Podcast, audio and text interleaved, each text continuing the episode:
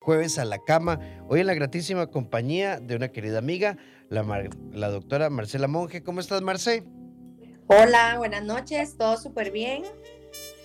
Pues qué, qué dicha, qué dicha. Hoy junto a Marce vamos a hablar de algo que puede, que, que puede causar muchas dudas, preguntas. Entonces desde ya recuerden el 8990 0004, nuestro WhatsApp. Em, hoy vamos a hablar de resequedad vaginal o de lo que algunos llaman síndrome de resequedad vaginal. ¿Qué pasa? ¿Por qué sucede? ¿En qué momento? ¿Cuándo podría ser un problema? ¿Cómo identificarlo? Vamos a hablar en una conversación cálida, cercana y fluida sobre resequedad vaginal. Así que desde ya, 8990 0004, nuestro WhatsApp. Marce, un temazo. Exacto, es muy común, más de lo que pensamos. Eh, sí, contanos. Exacto, vea, la resequedad vaginal es, se da en muchas etapas de la vida. Mucha gente, muchas pacientes creen que solo se va a dar en la menopausia. Sin embargo, tenemos otros periodos de la vida, por ejemplo, posparto, que vamos a tener mucha resequedad vaginal. También pacientes que están utilizando anticonceptivos asocian mucha resequedad vaginal y eso les produce dolor con la relación sexual y les cambia, les cambia la dinámica de la pareja porque las mismas pacientes, aunque son jóvenes, dicen, doctora, es que yo antes lubricaba mejor, ahora me está molestando. Y entonces hay muchos cambios que hacen que la vagina pierda esa lubricación que es tan importante para una buena relación sexual. Mm, ¿Puede presentarse en cualquier etapa de la vida? ¿Hay etapas de mayor frecuencia, Marce? Sí, eh, la lubricación vaginal la va a dar la ovulación. Entonces, es muy importante porque pacientes posparto que están con lactancia materna o que están utilizando algún tipo de anticonceptivo de solo progesterona, les se presenta mucha resequedad vaginal. Hay mujeres también jóvenes que están utilizando anticonceptivos eh, tomados y esos anticonceptivos, el mecanismo de acción de que no quedan embarazadas es porque las pacientes no ovulan. Y si no hay ovulación, no hay una buena producción de hormonas y la respuesta sexual no es exactamente igual y hay menor lubricación. Y el otro, que es el pico mayor, es en las pacientes que están en este periodo de transición hacia la menopausia, que es donde se presenta la mayoría de síntomas y la mayoría de resequedad vaginal. Hay una amiga que nos está preguntando, yo tomo anticonceptivos desde los 15 años por un tema de ovario poliquístico. ¿Esto puede afectar para que yo ahora a mis 33 sienta que tengo mayor resequedad? Nunca he tenido un embarazo. Sí, con el tiempo las pacientes que están utilizando anticonceptivos tienden, hay ciertos anticonceptivos y hay diferentes respuestas. Hay algunos anticonceptivos que los bloquean más, entonces si la paciente tiene de los 15 años utilizando pastillas y presenta en este momento algún tipo de resequedad vaginal que ya le está afectando, sí es mejor valorar la opción de cambiar por otro tipo de pastillas. La planificación y la seguridad en cuanto a embarazo sigue, pero ya los efectos secundarios sí se están presentando y le están produciendo un problema. Entonces, en esta amiga es mejor valorarla y ver si podemos ayudarle cambiándole por otro anticonceptivo, porque ella también los ocupa no solo para planificar, sino para su ciclo menstrual. Sí, alguien por acá dice, bueno, y, y, esto es interesante, ¿por qué con alguna pareja uno puede lubricar más y con otras experiencias que he tenido no? Depende, recuerden que la respuesta sexual humana no depende única y exclusivamente de nuestras hormonas. Depende también de mi disposición psicológica, del grado de intimidad emocional, de atracción, del descanso, de la alimentación, de la actividad física, del resentimiento y del enojo. Hay muchas parejas que tienen conflictos emocionales y se refleja en una funcionalidad disminuida de sus órganos sexuales, entiéndase lubricación, respuesta orgásmica, erección, eyaculación, en fin. Así que, pero vamos a hacer pronto con Leisa Puentes, les cuento, un eh, componentes psicológicos que, que, que afectan nuestra respuesta física a nivel sexual. Pero esta es una variable también, Marce. A veces se, cambia de pareja y todo, cambia. eso es interesante porque eh, ahora en una de las charlas que estábamos, este, cambiamos como un poquito la concepción de lo que es como en la respuesta sexual de las mujeres. Y la mujer mucho es visual, psicológica, y de hecho cuando la paciente se siente excitada, no necesariamente, inclusive puede ser que haya ni siquiera un roce, con solo que la paciente muchas veces piense en que voy a tener relaciones, en que fue bonito, en que me sentí bien, ya esa paciente empieza a lubricar. Entonces, la lubricación es una de las primeras etapas en que es muy importante que la paciente se sienta cómoda, que la paciente desee tener relaciones, porque por más Brad Pitt que tengamos al, frente o el super guapo número uno, Henry Cavill o, el, o los otros, es interesante porque eso va a depender de si a mí me gusta y si yo quiero tener. Entonces, cuando yo empiezo a pensar que voy a tener relaciones, que la voy a pasar bien, ya se desencadena una respuesta en mi cuerpo que yo desde ese momento, aunque ni siquiera hemos tenido ningún contacto físico, yo empiezo a lubricar. Entonces hay que valorar si, si es que qué es lo que hay de fondo, si estoy teniendo deseo o no. Y la lubricación es muy importante para que la relación sexual no duela. Eso es una de las cosas más importantes, la función de la lubricación. Sí, incluso, vean, ¿saben cómo funciona esto? Em, hipoteticemos una escena. Entonces hay una pareja, eh, ella tiene mucho deseo mm, pero tiene algún conflicto con algún rollito en la panza o en la cintura y entonces su pareja le agarra eso y le dice, venga para comerme este mondongo. Y esto podría cambiar toda la frecuencia sexual porque podríamos pasar de deseo a enojo, de deseo a sentirme descalificada. La conducta sexual humana es una de las conductas más complejas y de multiplicidad de variables por ahí. Marce, Em, para clarificarlo, porque eh, ya nos hicieron la pregunta. Entonces, las anticonceptivas hacen que uno lubrique menos y dicen que afecta la libido. Entonces, ¿hay alguna alternativa? Porque a mí me pasa, yo tengo pocas ganas y me siento muy seca. Sí, hay que valorar primero eh, si, hay algún otro método de planificar que podríamos ayudarle y el tipo de pastillas, porque hay muchos tipos y muchas hormonas. O sea, en realidad todas son de estrógeno y progesterona, pero no todas las progesteronas son las mismas. Y hay pacientes que son más sensibles a ciertas hormonas y hay pacientes que son menos sensibles y hay otras que las bloquean más a la respuesta en el sentido que la paciente dice, a mí me gusta, me encanta, me llevo súper bien, pero me cuesta mucho empezar a lubricar. Entonces ahí podríamos valorar sí podemos cambiarle el método anticonceptivo porque sí le está afectando una parte muy importante de su vida. En buena, en buena teoría, no debería, e, esto es como, por ejemplo, dependiendo del cuadro y demás, como los antidepresivos afectan el deseo sexual. Ok, puede que tengan un impacto, llamémosle así como la intensidad, pero no es sinónimo de que bloquean tu deseo sexual. Entonces, claramente dependerá del medicamento, dependerá de la edad y demás.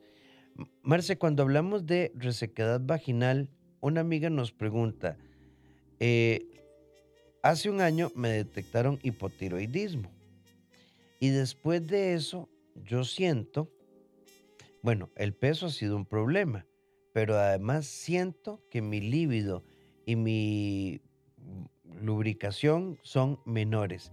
¿Tiene algo que ver la tiroides con la vagina? Nos pregunta esta amiga.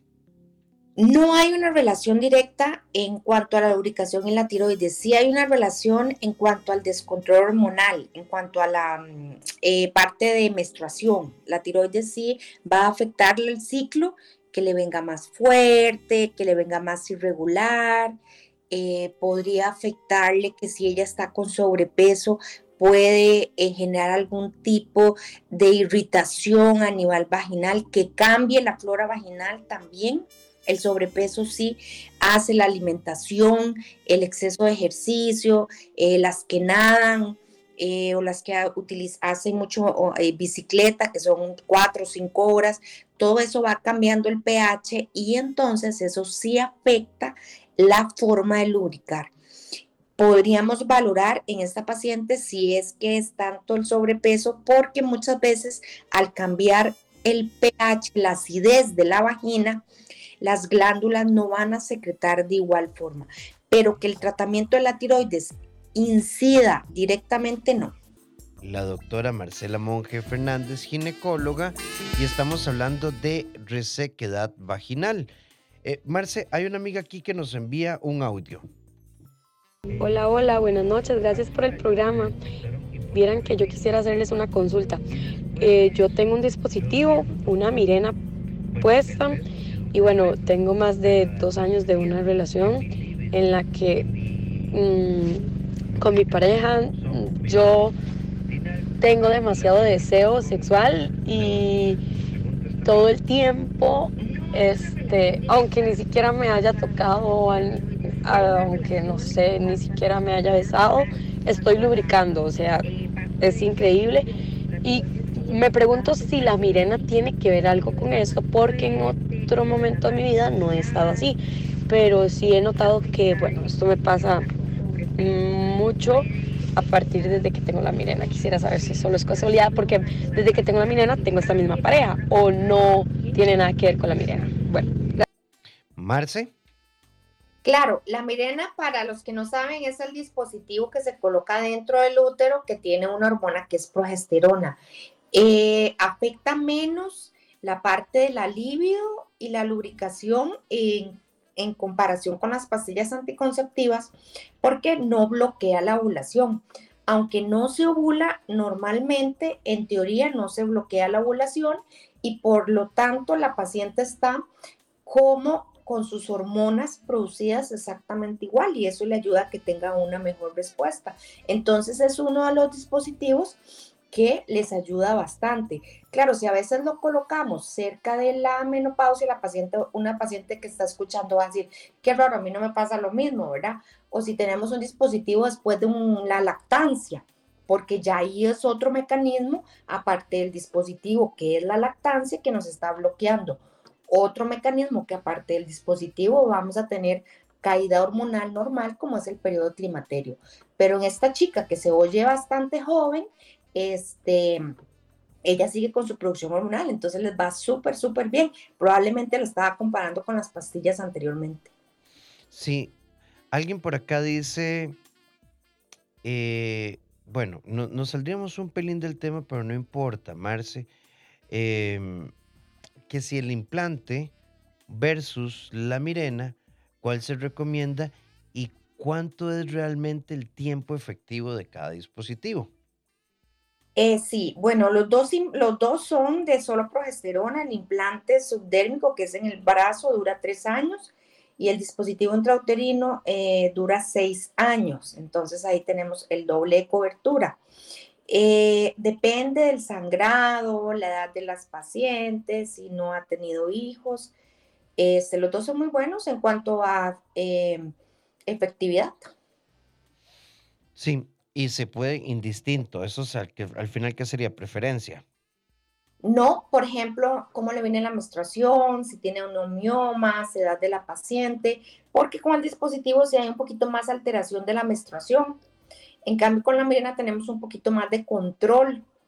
Entonces, por ejemplo, si la paciente solo quiere planificación, eh, cuánto es el peso de la paciente, si la menstruación le viene irregular o fuerte, entonces ahí le ponemos los pros y los contras de cuál el dispositivo, de cuánto quiere, dentro de cuánto tiempo quiere tener bebé, ¿verdad? También son factores a tomar en cuenta, porque si me dicen dos años y la paciente menstrua regularmente y no le duele el sangrado normal, yo le diría que podría colocarse un dispositivo del implante. Pero si la paciente me dice que cinco años y el sangrado es muy fuerte, se beneficia de un dispositivo intrauterino tipo Mirena. Marce, ve qué interesante. Eh, y esto, sí, hay, una, hay una amiga, vean, es que es muy... El deseo no se produce cuando estamos chingos, cuando nos están tocando. Eh, no, no, el deseo puede ser el resultado de la imaginación. Hay una amiga que dice, hay momentos en los que yo tengo deseo sexual, mi novio está fuera del país por seis meses y a veces yo amanezco súper mojada. A veces me he despertado asustada creyendo que es la menstruación, pero estoy lubricando. Pero en esos momentos siento mucho deseo. ¿Eso es normal? Sí, claro, es este, una parte de una respuesta biológica y es muy bonito porque quiere decir que esa amiga está teniendo un buen circuito, una buena respuesta y es muy bonito porque también nos refuerza el tema que estamos eh, mencionando ahora. La lubricación en la mujer va mucho con la parte psicológica, es multifactorial, pero la parte psicológica, la parte de deseo, la parte de imaginarme, eso hace que se estimulen la respuesta eh, sexual y tenga una lubricación y que el cuerpo se prepare físicamente para una relación sexual. Sí, vean, los sueños eróticos existen. Hay, hay tres cosas.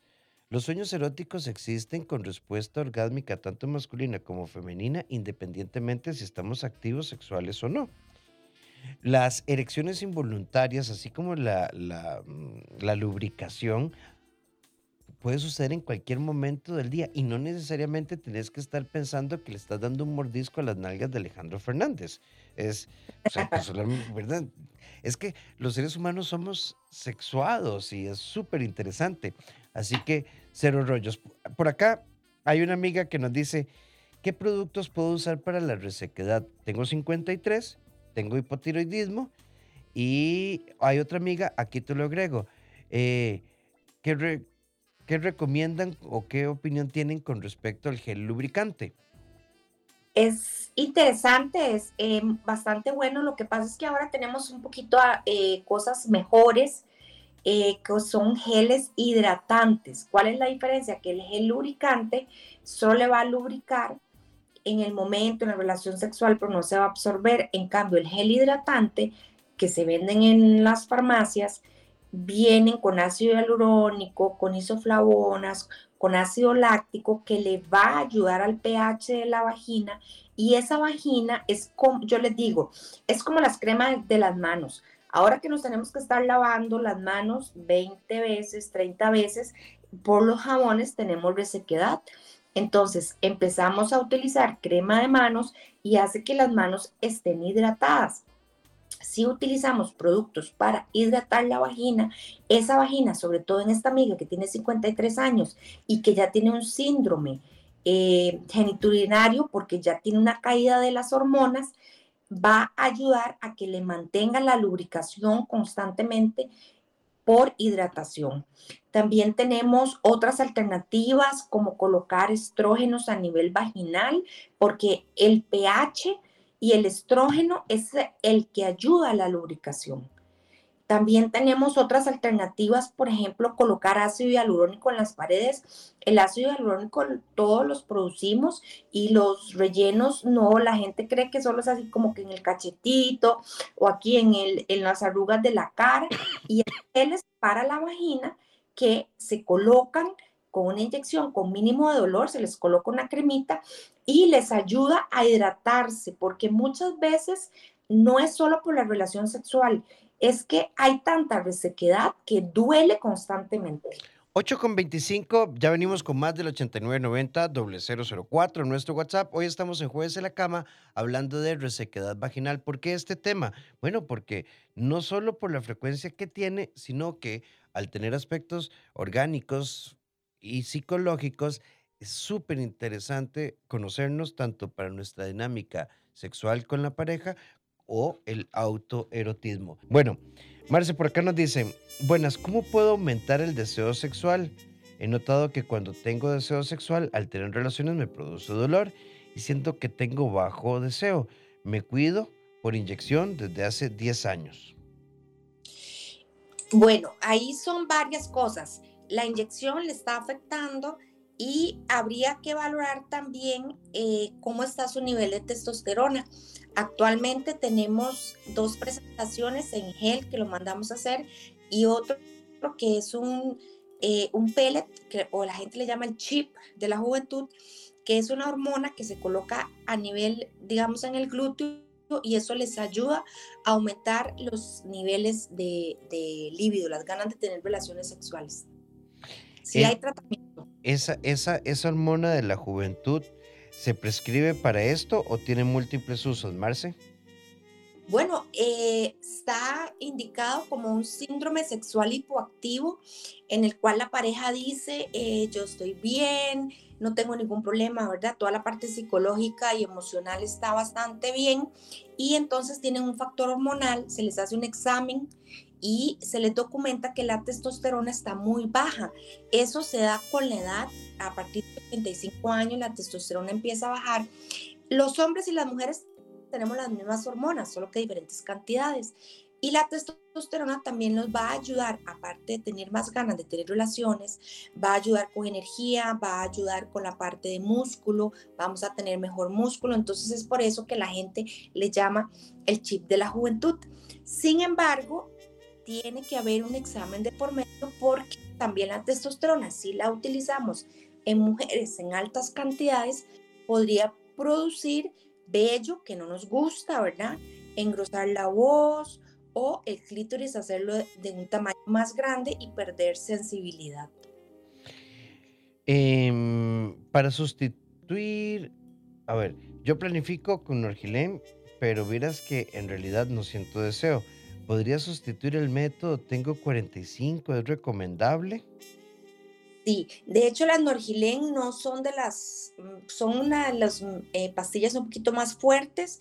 Tenemos otras que le van a ayudar de otros compuestos que tienen, por ejemplo, el dianogés y el dianogés les va a ayudar mucho a eh, cambiar, digamos, la molécula que tiene el, el, anticonceptivo para que no estén tan bloqueadas, como nosotros, digamos, lo, lo decimos. Buenas noches. Cuando mi periodo cuando se me pasa el periodo me queda una picazón y ardor. Me pasa después de haberme operado para no tener más bebés. Es súper incómodo. ¿Esto tendría alguna relación? Varias cosas importantes. A veces con la menstruación, las mujeres, todas las mujeres vamos a tener un cambio del pH porque la sangre es alcalina. Entonces, si la paciente de previo está teniendo estas molestias, Puede ser que la cándida, que es un organismo que está ahí normal, como después de la menstruación se exacerbe y, se irrite la vagina y, se, y si se irrita le va a doler, le va a molestar y no va a tener una adecuada lubricación. Entonces podríamos valorar restaurar el pH, podríamos valorar que esta paciente a lo mejor eh, puede ser también que está haciendo alergia a las toallas o descartar que esté con un honguito que le esté produciendo ese tipo de síntomas. Buenas noches. Eh, durante la menstruación tengo mucho deseo. La mayoría de mujeres dice que no le dan ganas, pero en estos días cuando estoy sangrando tengo mucho deseo. ¿Esto podría ser un problema hormonal? No, no es un problema hormonal. Normalmente las mujeres tienen su mayor pico de deseo cuando están ovulando. Cuando se da la ovulación y las pacientes no tienen ningún tipo de anticonceptivo hormonal, ya sea un implante, ya sea el chip del brazo, ya sea pastillas anticonceptivas, la paciente va a tener mayor deseo sexual porque a haber mayor de testosterona. Sin embargo, en la menstruación, muchas pacientes como que se liberan, que ya no quedaron embarazadas, porque también mucho bloqueo por el miedo al embarazo, mucho. Entonces, las pacientes, aunque están utilizando algún método de planificar, lo cual no ninguno es 100%, inclusive las se bloquean tanto que cuando, como que cuando están con la menstruación, como que se relajan y pueden disfrutar más y decir, bueno, si estoy con la menstruación, el riesgo es más bajo, estoy utilizando anticonceptivas y la paciente puede presentar mayor deseo y no es que está teniendo ningún problema. Sí. ¿Cómo, cómo nos bloquea el tema de la anticoncepción y el miedo al embarazo? Y hay, vean, hoy en día tenemos, y estoy de acuerdo con Marce, bueno, es un dato no es nuestro, es no tenemos un 100%, pero son tan, tan, tan, tan, tan efectivos que las probabilidades, si algo pasa, Incluso, Marce, yo recuerdo una persona que me decía, yo tomo pastillas, él usa condón y además se eyacula afuera con el condón puesto. O sea, es que tampoco podemos vivir así la sexualidad con tanta angustia. Sí, porque no se disfruta y es muy importante insistir en que la respuesta sexual femenina va muy de la mano con la parte psicológica. Entonces, si yo estoy concentrada y pesada de que yo no puedo lograr un embarazo, ahí ya mi foco, mi, mi energía y mi atención están en eso, no en relajarme, en lubricar, en disfrutar y ahí es muy difícil llegar a una buena resolución. En nuestra sección La vida soy, algo para hacer inferencias rápidas, cortas y simples. No recibir un mensaje es un mensaje te bloquearon, es un mensaje. No quieren hablar con vos, ¿dónde está la duda? Cinco sentidos en un solo sentir. Bésame de noche. Bésame de noche. Por acá, Marce, nos hacen una pregunta si la resequedad puede exacerbar la comezón eh, eh, o el enrojecimiento de la parte interna y externa de la vagina. Sí, es muy interesante porque la resequedad vaginal eh, también hay que documentarla con una patología que es muy común, muy, muy común. He encontrado chicas hasta de 40 años que tienen una atrofia en, en la vulva que se llama un líquen.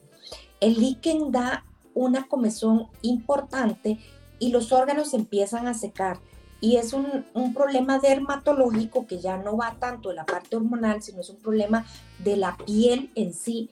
Y esas pacientes hay que darles bastante tratamiento, hay que ponerles crema de esteroides, hay que ponerles eh, ácido hialurónico, se les puede hacer láser porque es un tema crónico. No, perdón, Marcia, es que, eh, es que estaba saludando. ok, perfecto. No, te estaba haciendo señales. Y entonces esas pacientes es muy frustrante porque tienen mucha prurito, mucha picazón y las se sienten mal porque se lavan más y entonces este, se utilizan geles y jabones porque a lo mejor tienen un hongo y no necesariamente. Entonces sí es importante que si usted tiene prurito constantemente, hay que verla y valorar si le hacemos una biopsia, porque si es esta patología líquen, hay que ayudarles un montón. Eh, bueno, creo que con respecto, con respecto a pastillas hemos hablado de que hay una probabilidad que baje el deseo, que si te baja mucho el deseo tienes que consultar con tu ginecólogo, porque bueno, nos están mencionando marcas, pero digamos en términos generales, Marcia, ¿estarías de acuerdo? Hay una pérdida de deseo porque bloquea un poquito la ovulación, pero no es que te hace disfuncional. Si con ese método vos sentís que eso no lo levanta, pero nadie, entonces, ah, ah, tenemos que revisar el método anticonceptivo. Exacto, exacto. Aunque, digamos, eso es como muy, como, por ejemplo, yo empecé a planificar y definitivamente, o sea, se murió las ganas. Entonces ahí tendríamos que buscar otra opción. La mayoría no es tan drástico, no es tan drástico. Hay pocas que sí presentan ese tipo de bloqueo, entonces tendríamos que evaluar otras opciones de planificación. Sí, Marce, creo que en alguna oportunidad hablamos de esto, pero hay como tres o cuatro mensajes en la línea de si eh, el salping tiene alguna intervención con, con el deseo, mito o realidad. Mito, porque en realidad la salpingectomía simple y sencillamente es nada más que cortamos y ligamos las trompas. No afecta la parte hormonal. Entonces, la paciente va a continuar con su ovulación y con su producción hormonal. Ahí lo que sí podríamos decir es que va a producir un poquito de dolor.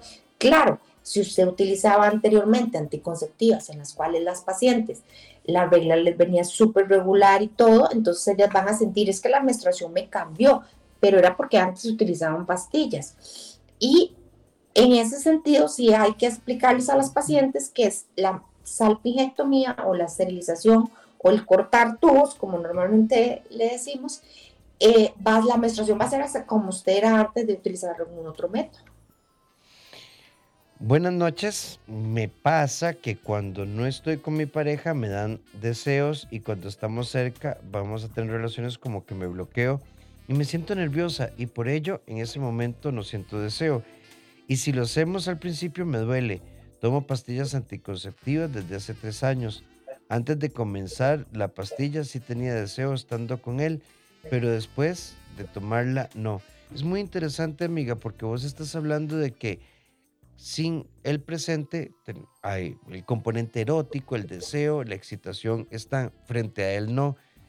Yo les recomendaría hacer una exploración de pareja y ver qué pasa. Vean, eh, como decía Marce hace un rato, digamos que todo está bien, todo está bien.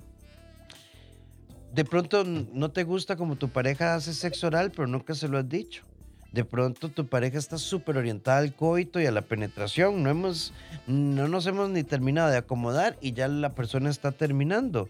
Habría que revisar un poco ahí a fondo la dinámica de relación. Marce, cuando me quitan todo el útero y los ovarios, eh, esto puede afectar el deseo sexual y la lubricación. Sí, por la quitada de los ovarios. El útero no afecta en nada, pero los ovarios sí, porque la paciente va a entrar en una menopausia. Entonces ahí no va a tener, va a tener una caída de estrógenos, de progesterona y de testosterona. La testosterona va a dar las ganas y el estrógeno va a dar la lubricación. Igual la testosterona va a dar un poco de lubricación. Entonces en ese caso sí, efectivamente, ella ocupa terapia de reemplazo hormonal, inclusive podemos poner estrógenos a nivel vaginal y buscar otras alternativas para compensar esa caída de hormonas. Buenas noches, eh, me encanta el tema. Cuando tenía menos de 40, lubricaba mucho. Ahorita tengo 41.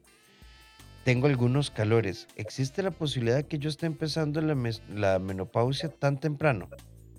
Sí, hay un porcentaje de pacientes que después de los 40 años, no es lo común, en Costa Rica el promedio es 40, 48, pero después de los 40 se considera normal que puede estar presentando cambios y está con dos, se queda vaginal y bochorno, son los famosos calores. Entonces sí hay que hacerle un examen de sangre porque es muy joven. ¿Y por qué es importante? Porque las hormonas también las ocupamos para prevención de la osteoporosis. Entonces, si tenemos una menopausia muy temprana, hay que darles tratamiento para que el día de mañana no tengan una osteoporosis. Amar es hermoso Vivir o estar con alguien es un reto mágico y asombroso. En pareja, en Bésame de Noche.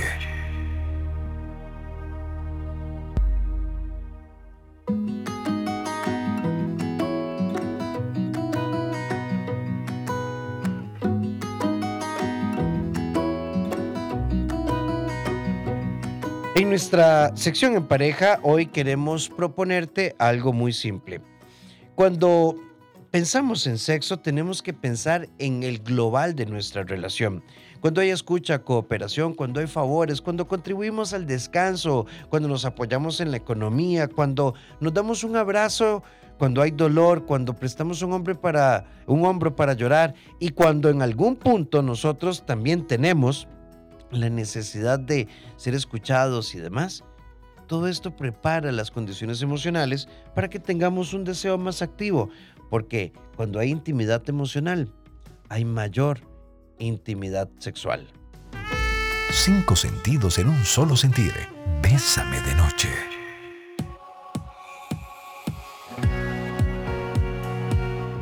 8 con 53 minutos, seguimos con más de Bésame de Noche. Estamos con la doctora Marcela Monge Fernández, ginecóloga, hablando de resequedad vaginal. Marce, hay una persona que nos pregunta que si el exceso de lubricación, si el exceso de lubricación eh, por encima de los 65 años puede ser una señal de alerta. Bueno, hay una señora que nos dice que ella siente mucho flujo que no es transparente y que si esto debería preocuparle. Es, no es o sea, no es peligroso, pero no es normal. Probablemente ella está teniendo, como no es transparente, probablemente puede ser que tenga un honguito que le está produciendo el exceso de flujo. Eh, pueden hacer un repaso de las recomendaciones de, tratamientos para tener una idea? Es que lo hablaron muy rápido, nos dice una amiga por acá. Claro, tenemos el más fácil es geles que le venden en las farmacias hidratantes. Eso lo podemos utilizar tres, cuatro veces al día. Lo podemos utilizar después de la relación sexual, eh, inclusive eh, para la relación sexual y le va a hidratar la vagina. Podemos utilizar estrógeno vaginal en ciertas pacientes que vienen en forma de crema óvulos. Podemos colocarles ácido hialurónico en las paredes de la, de la vagina, que le va a ayudar a la paciente durante año y medio a tener una lubricación y le va a ayudar también como a la flacidez de las paredes vaginales. Y también tenemos ya tratamientos de energía que pueden ser un ultrasonido focalizado, que se llama HIFU, que no duele, tratamiento de láser, radiofrecuencias que les va a ayudar a que la paciente tenga una mayor producción propia de colágeno y le va a ayudar a que se mantenga más lubricada y más tersa las paredes de la vagina. Marce, eh, en realidad creo que al final también una recomendación autoconocimiento. Yo creo que todos podemos identificar cuando algo en nuestro cuerpo no está funcionando al 100%. Y de ahí la importancia de permitirnos no dejar que pase el tiempo. Exacto, que no tenemos que saber que, por ejemplo, ciertos momentos de la vida, por ejemplo, lactancia y menopausia son como los dos picos en embarazo también que vamos a tener mayor problema y hay tratamiento. Lo más importante es que si eso está afectándole su vida, por ejemplo, las, las pacientes menopáusicas, hay miles de tratamientos que no son de hormonas, porque hay mucha gente que tiene pues sus, sus dudas con respecto a eso. Y les ayuda mucho, les devuelve calidad de vida, se sienten mejor, no andan con tanta molestia. Y cuando algo cambia, sepan que actualmente hay un montón de alternativas en las cuales les podemos ayudar. Marce, muchísimas gracias por habernos acompañado, gracias por estar hoy con nosotros. Marce, em, ¿cómo hacemos para contactarte? Claro, yo estoy en Torre Médica Momentum Pinares, me pueden escribir para sacar alguna cita al 7073 2858 7073 2858 y publicamos en Facebook y en Instagram varias recomendaciones y aparezco como la doctora Marcela Monge Fernández, ginecóloga obstetra. Doctora Marcela Monge Fernández, ginecóloga obstetra. Marce, muchísimas gracias por haber estado con nosotros. Te mando un abrazo. Sé que te vas de vacaciones, así que la, que la pases súper bonito. Gracias, gracias. Sí, después de tres años sí estoy emocionada que hay que darse su tiempito. Y es un placer siempre estar en este programa. Muchísimas gracias, Marcia. Un abrazo. Feliz noche. Igual.